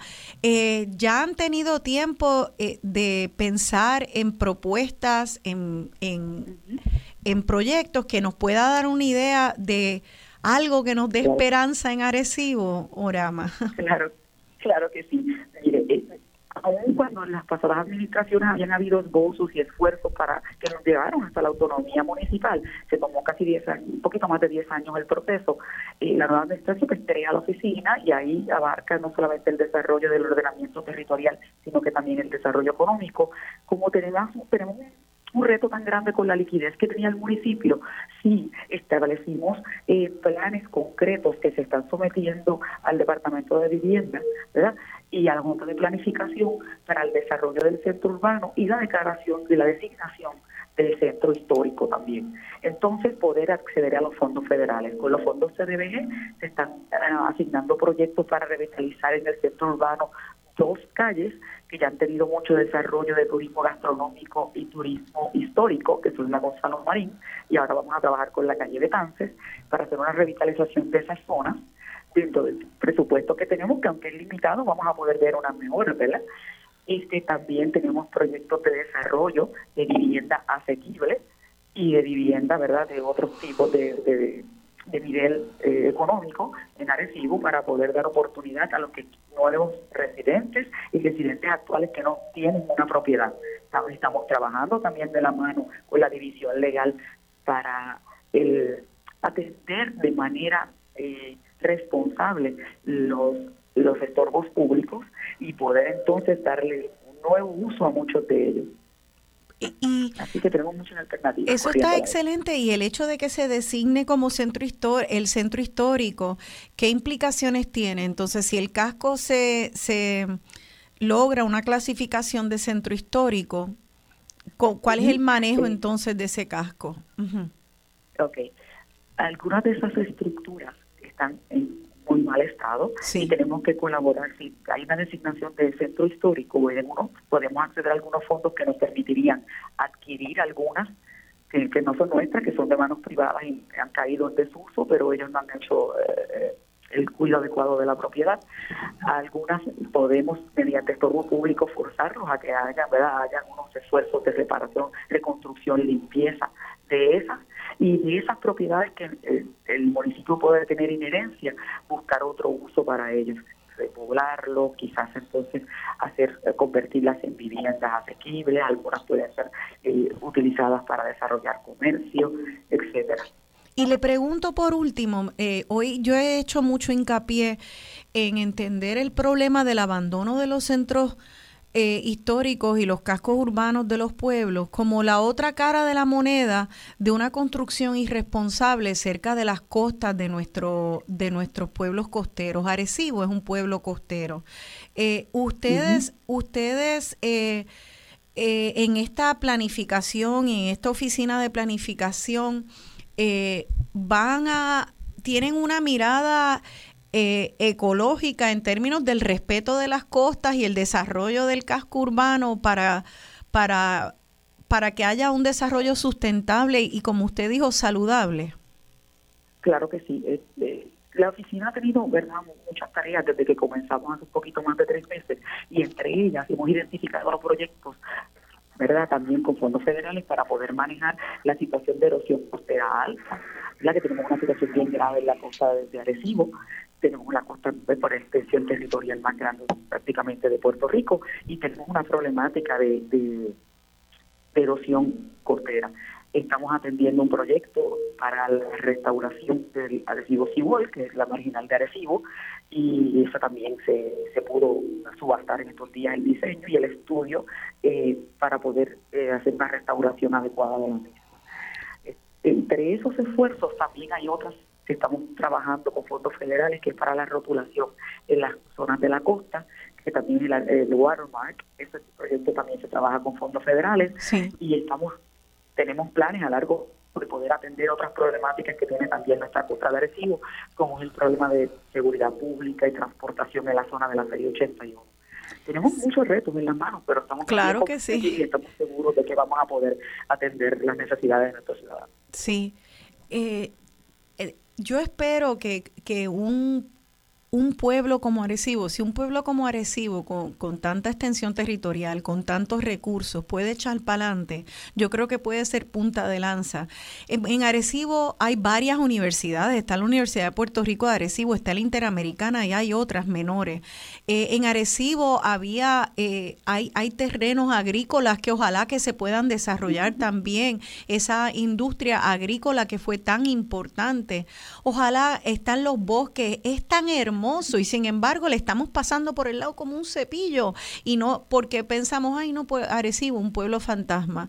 Yo espero, señor Orama, eh, que, que tomen en cuenta un desarrollo sustentable, que tomen en cuenta eh, eh, y que respeten los recursos naturales y el desarrollo responsable de esos recursos naturales. Y quiero que sepa que cuenta con el apoyo de toda la ciudadanía educada de este país y que estaremos, estaremos velando y, y apostando a ustedes y también velando de que, de que se haga bien, de que se haga para el bien de los ciudadanos de Arecibo y de Puerto Rico. Estamos apostando a ustedes y le doy las gracias por haber participado aquí en el programa. Espero que pueda venir otra vez. Sé que tiene un compromiso ahora de domingo y, que no puede seguir con nosotros, con nosotras, pero eh, ¿quiere decir algunas últimas palabras antes de despedirse? Sí, cómo no. Para mí ha sido un placer no solamente compartir con ustedes, sino que también llevar esta información a todos nuestros ciudadanos que tanto lo necesitan. Que estamos comprometidos, que es un compromiso de la Administración Municipal de nuestro señor alcalde, honorable Carlos Ramírez, el poder traer ese desarrollo a nuestra ciudad de Recibo de una manera sostenible, una ciudad vibrante de uso mixto que pueda ser ejemplo para otros municipios. Sabemos que confrontamos muchos retos en términos de liquidez porque todos sabemos que verdad entramos a la administración con un problema de liquidez en el mercado, pero sí estamos identificando fondos para poder eh, construir el Arecibo que necesitamos. Excelente. Y esperamos que ahora que vengan estos miles de millones de dinero para la infraestructura de Puerto Rico, eh, que, que, estemos bien pendientes y exijamos todo, fuera y dentro de los pueblos, aunque estemos en San Juan, esto se tiene que usar eh, de manera equitativa, justa, eh, para todo Puerto Rico, porque es lo que hace sentido para la gente que vive en la, en la zona metropolitana eh, y para la gente que vive en, en todos los pueblos. Eh, le pido a la gente de la prensa que le dé también atención a esto, a los ciudadanos. Vamos a hablar con los municipios, vamos a apostar a ellos, pero vamos también a velarlos y a pedirles rendición de cuentas. y al Estado, obviamente. Gracias a la señora Leslie Orama y gracias por sus esfuerzos, señor Orama como estamos para servirles y sepan que estamos en, la misma alcaldía de Arecibo en el segundo piso, oficina de planificación para servir a todos nuestros ciudadanos. Así que Excelente. esperamos si tienen alguna necesidad, ¿verdad? O algún eh, desarrollo propuesto, estamos también para asistir. Excelente. Pues miren, en el próximo segmento, ¿qué les parece si abrimos las líneas al público? Nos vamos ahora con un chin de música de los tríos en voz del arecibeño Cheito González, Tú eres mi destino. Quédense con nosotros, estamos aquí en Dialogando con Beni. Tú eres mi destino y no te imaginas lo que yo bendigo a Dios porque quiso disponerlo así. Tú eres mi destino y no tengo miedo de afrontar contigo las adversidades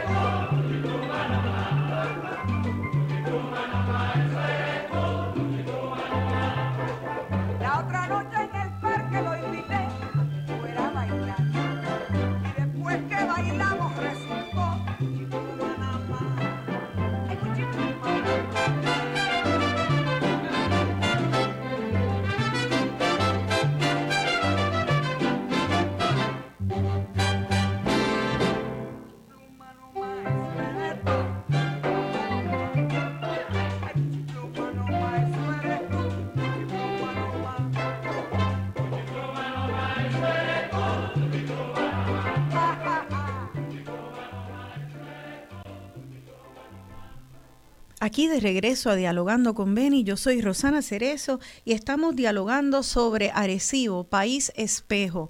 Eh, Arecibo como un espejo de un país que ha abandonado sus cascos urbanos y ha, ha, decidido, en vez de seguir desparramándose hacia las costas eh, en un vómito de hormigón y varilla que amenaza nuestras, nuestras más hermosas playas, amenaza el acceso del pueblo a estas playas, amenaza a toda la vida eh, de, estas, de, de, las playas y de los montes, eh, y sin embargo abandonando en esa carrera destructiva de desparramiento, abandonando espacios urbanos completamente eh, habitables que de hecho fueron habitados y fueron centros y ejes de vida. esa canción es Bucha y Pluma nada más eh, de Rafael Hernández, eh, una canción cantada por otra arecibeña muy famosa llamada Mirta Silva, la llamaban La Gorda de Oro, tenía un programa en los 70, yo recuerdo cuando yo era niña que había un programa de, de Mirta Silva en la televisión. Y Mirta Silva fue muy importante, eh, una cantante muy famosa también en Cuba. Y en la década de los 50 allá en Cuba eh, era le, le, llamaban la artista extranjera más popular era muy famosa y cantaba muchas canciones de Rafael Hernández esa Buchipluma nada más eh, es una que recuerdo que mi papá la, lo ponía mucho en el programa cuando eh, emplazaba a los políticos y pues esperamos que que todo que los políticos que nos representen no sean buchipluma nomás, nada más. Sabemos que lo han sido eh, hasta ahora muchos y muchas, pero eh, pues tenemos que seguir apostando, pero velando, velando a que se haga lo que se tiene que hacer. Y ahora mismo el gobernador Pierre Luisi ha hecho expresiones de que no va a interferir con el proceso de recursos naturales, que hay unos procesos y unos debidos procesos de ley eh, para poder adjudicar la controversia de Sol y Playa en Rincón. Y yo estoy de acuerdo que se debe seguir el debido proceso de ley, pero es que precisamente eh, eso es lo que hay que comentar, que no ha habido eh, hasta ahora de parte de recursos naturales eh, un cumplimiento con el debido proceso de ley, con las leyes que protegen a, a las criaturas eh, en vías de extinción como los careyes, con las leyes que protegen nuestras zonas costeras y otras leyes de protección ambiental. Así que necesitamos que, que se hable de esto, el que vea un una vista de estos videos que se están haciendo por dron eh, de vista aérea de esa piscina, es que se cae de la mata, es demasiado obvio, le va a estar salpicando el agua de la playa dentro de la piscina. Sí tiene que haber una, eh, tiene que haber un debido proceso de ley, pero ese debido proceso de ley tiene que ser honesto no como hasta ahora ha sido, doblándose a los intereses privados a expensas, a expensas de nuestra salud ambiental como pueblo y a expensas de, del pueblo de Puerto Rico y el acceso y la salud del pueblo de Puerto Rico. Bueno, volvamos al tema que nos, que nos incumbe, que está muy relacionado, que es el abandono entonces de nuestros cascos urbanos.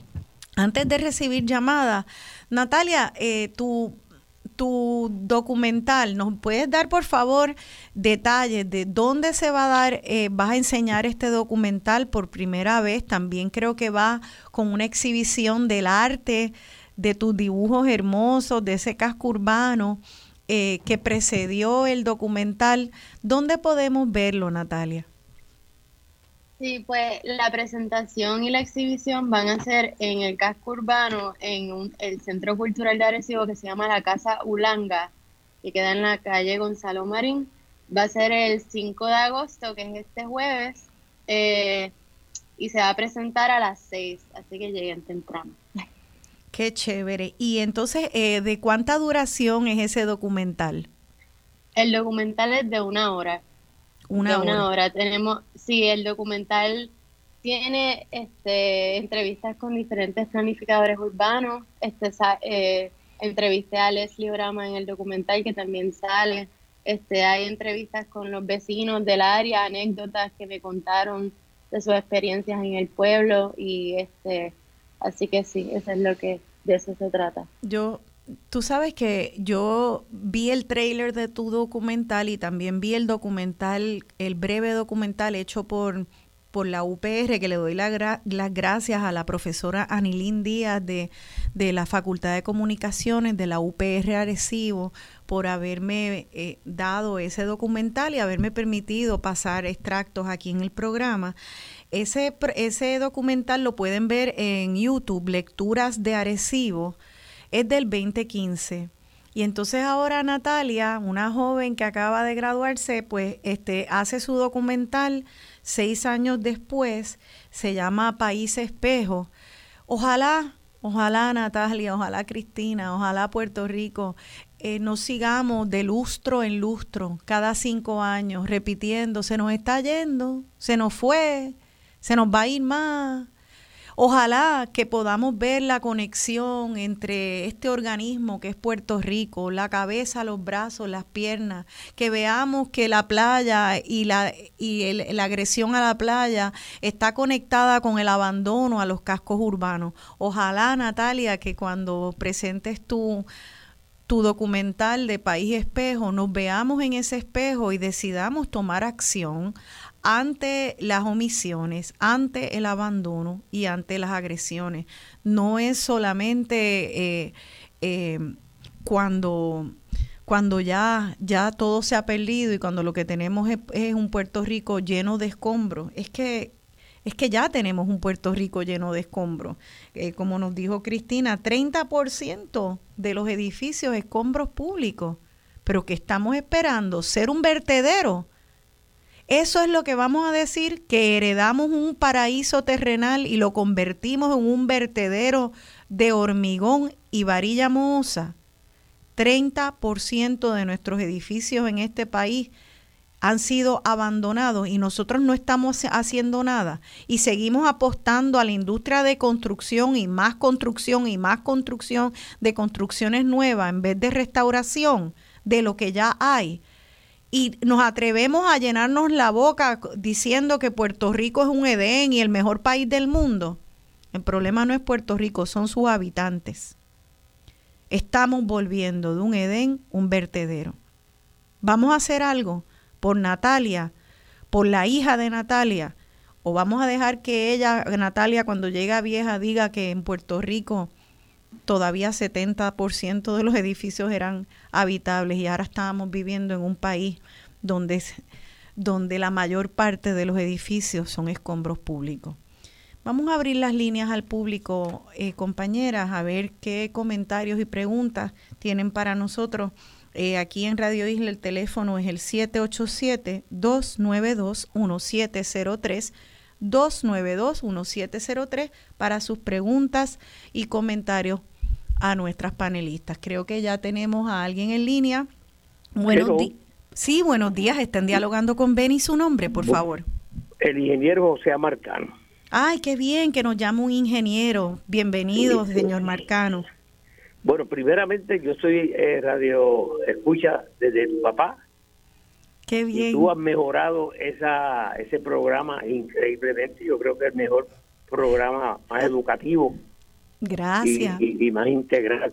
Te, felicito. Mira, yo eh, soy un consultor, eh, yo soy también municipalista eh, desde hace 47 años y todavía estoy trabajando en eso, porque me encanta. Aparte de que pertenezco a una organización municipalista que está eh, Europa y, y, América Latina, que se llama AERIC. América, Europa, regiones y ciudades. Y eh, quería añadir que he estado en congresos municipalistas en cinco o seis países y con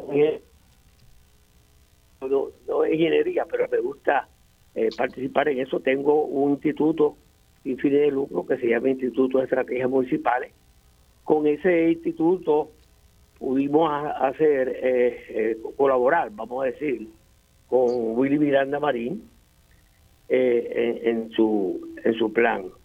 Mira, para mí, viendo en 47 años tantas cosas, es bien importante en los municipios tener un plan estratégico municipal.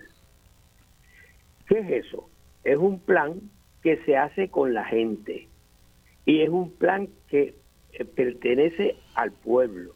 Ejemplo de eso eh, es Curitiba, que se hizo en 1965. Y el, en ese estilo, eh, que es la gobernanza democrática, donde el alcalde se define como un organizador colectivo, donde el plan es del pueblo, porque los, los alcaldes cambian y tú no puedes tener un plan otro plan cuatro años, que es lo que pasa en Puerto. Así Pero no, no hay no hay un plan estratégico. Antes de que antes de que prosiga, ¿qué es Curitiba? Curitiba es una ciudad en Brasil. Eh, es muy, ¿verdad? Se conoce mundialmente como una ciudad de participación ciudadana. De hecho, Willy Miranda fue varias veces allí, yo he ido tres veces. Y, y nada, también tenemos a, a, Barcelona, ¿entiendes? La persona secretaria o secretario de esta organización vive en, Barcelona, se llama el doctor José María Pascual, que llevamos 20 años de relación. Él ha venido a Puerto Rico. Pero Rosana, es importante ese concepto. Es un plan estratégico que se hace con la gente y pertenece a la gente. Viene un alcalde, ¿verdad? Político y pierde por las razones que sea. Pues eso se queda. ¿eh? Y se mejora. Pero aquí, pues, no, no, no, no pasa eso. Eh, el único que lo, entendió así eh, y, lo, lo, hizo y lo terminó fue Willy Miranda Marín. Sí, a, a, mí me parece, bueno, antes, antes de, como tenemos poco tiempo, eh, me parece bien importante que ustedes se conecten y yo quisiera tener su número también. Entonces me gustaría, antes de que se vaya del aire, ingeniero, si le puede dar al técnico, a ver, eh, no sé si le puede dar el su número. Claro. Cuestión de que yo me pueda comunicar con usted luego fuera del aire, eso me encantaría para pues conectar a todas las partes. Eh, pero déjeme hacer un comentario y, que Cristina, que Cristina y, Natalia también puedan comentar sobre esto. Eh, hasta ahora no hemos hablado de esto y es medular y me estoy tan agradecida del ingeniero Marcano que lo traiga.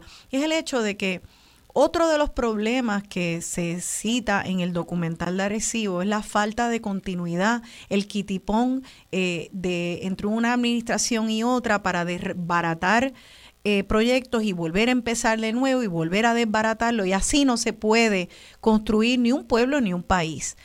Esta idea de que haya un plan estratégico que le pertenezca a los pueblos, que incluya la voz del pueblo y sea participativa, es tan importante porque precisamente creo yo que si se maneja bien y tiene buenos procedimientos y procesos, este le daría continuidad a los planes y no permitiría que venga rojo azules, rojo azules o lo que sea, si después viene otro y desbaraten, sino que tenga que construir más allá de criterios políticos y amiguismo. Ese, esa continuidad es clave. Eh, ¿Algún comentario de parte de nuestras panelistas? Sí, bueno, primero, eh, saludos, ingeniero, encantada de conocerle. Me encantaría conectarme con usted, así que espero que Rosana nos pueda conectar. Estoy de acuerdo en, en lo del plan, ¿verdad? El municipalismo, el municipalismo reconoce que el cambio viene por los municipios, pero que los municipios son más que los gobiernos municipales y los ayuntamientos su, es su ecosistema, ¿verdad? El municipio es su ecosistema, es su gente, son las organizaciones, son las entidades.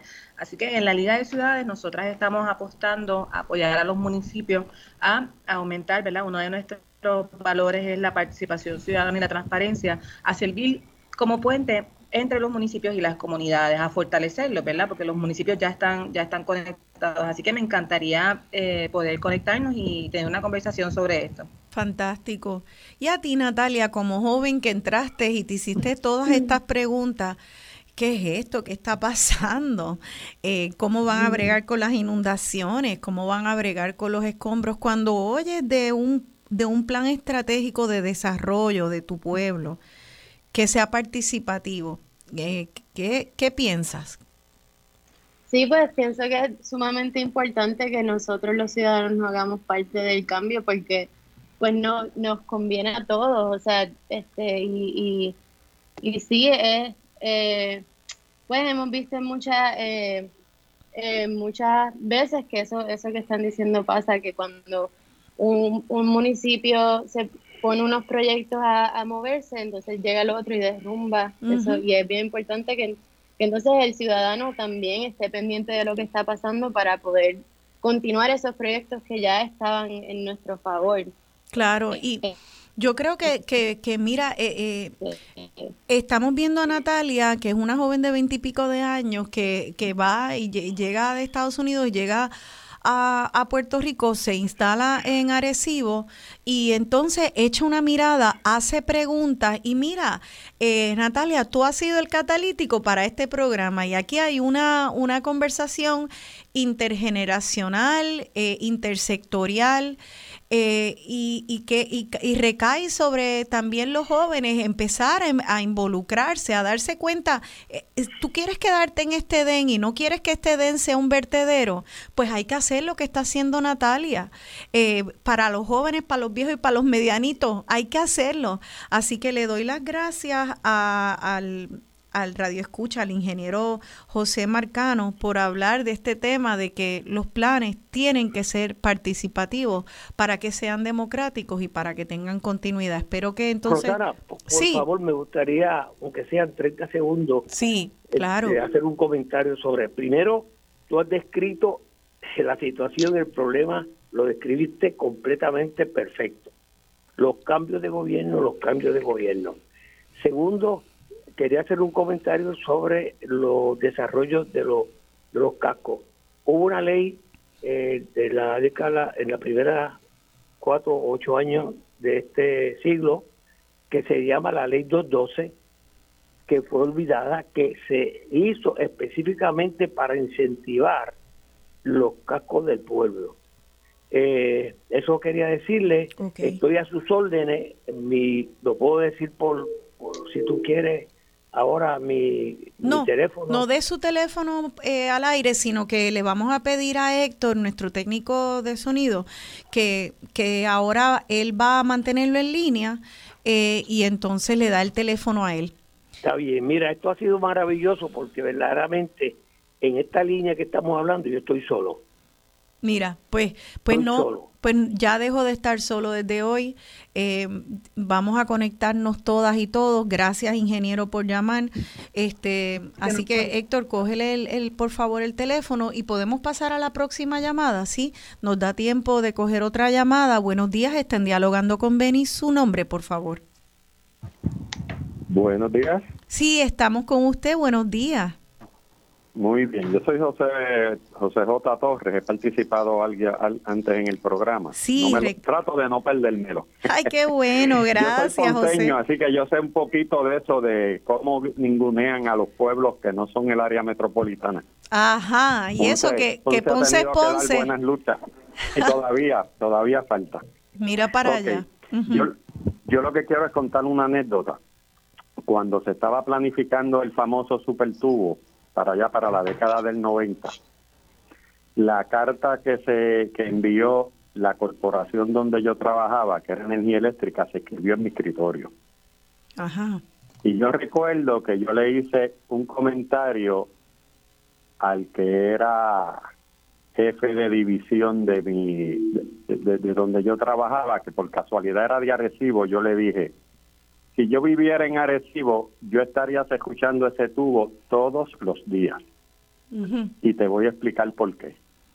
O sea, si el área metropolitana ya había llegado a un punto donde, lo, donde era difícil agregarles recursos para ella seguir creciendo, pues era hora que otros sitios que tuvieran recursos como el agua se convirtieran en otro polo de desarrollo en lugar de quitarle el recurso que estaba ya disponible allí al ladito para hacerlo viajar por todo el norte, para llevarlo al área metropolitana, para que siguiera creciendo el tapón.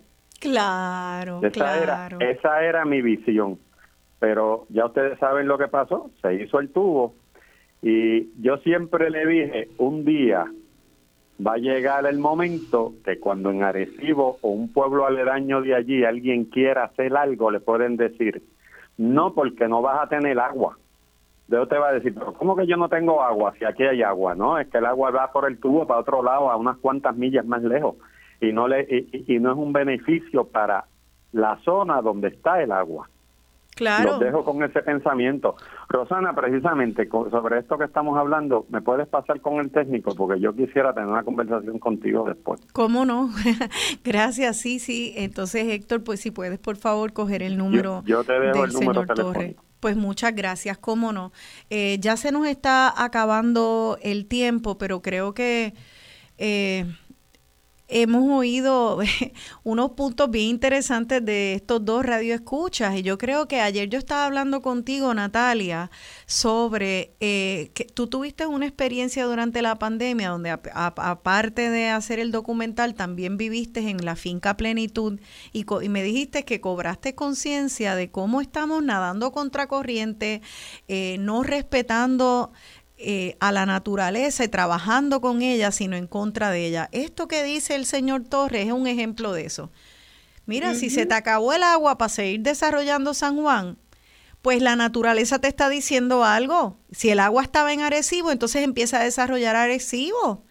Este, pero no, un super tubo para entonces que siga creciendo artificialmente San Juan para seguir en el colonizaje este eh, de que San Juan es el bully de la isla y que se chave el resto de la isla, que se chave el resto del 74% que vive. Eso me vuela la tapa de los sesos porque yo me había comido el mito de que la mayor parte de la población de Puerto Rico estaba en San Juan o el área metropolitana. No es verdad. Eh, así que, eh, Natalia, me imagino que tú estás oyendo cosas eh, que responden algunas de las preguntas eh, o que por lo menos te dicen en dónde ir a buscar algunas de estas preguntas que te hiciste en el documental?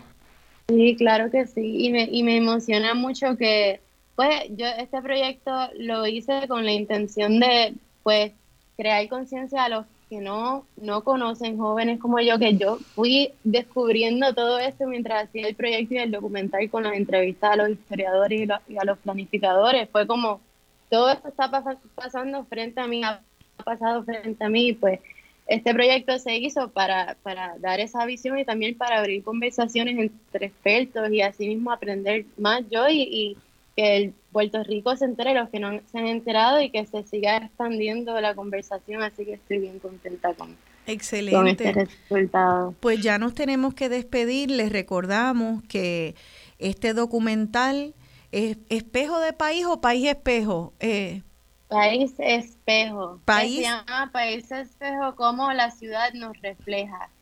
Y va a ser el 5 de agosto, que este jueves a las 6 pm en la Casa Blanca de Arecibo. Yo espero allí. Perfecto. Pues Cristina, este, ah, tal vez tú puedas llegar por ahí, tal vez yo pueda llegar, déjame Sí. A ver si me doy la vuelta. Sería fantástico. Qué bueno. Pues gracias a, todas y a todos ustedes por su sintonía. Gracias a Cristina Miranda Palacios, a Natalia Sánchez y a Leslie Orama, también a nuestros fabulosos radioescuchas que participaron. Somos un país inteligente, somos un país que está lleno de gente buena que está trabajando a favor de este país. Eh, ojalá nos podamos unir, ojalá podamos hacer, eh, meter un frenazo en este tren desembocado. Lo estamos haciendo ahora allí en el campamento Carey, en Rincón. Hagámoslo también en los cascos urbanos, que ya pare el abuso por abandono, que ya pare, porque el abandono también es un abuso y tenemos que pararlo y protestar en contra de él. Gracias compañeras por hacer su parte en esta labor. Gracias. Y gracias a ustedes. Eh, gracias Natalia y gracias a todos los que nos escuchan.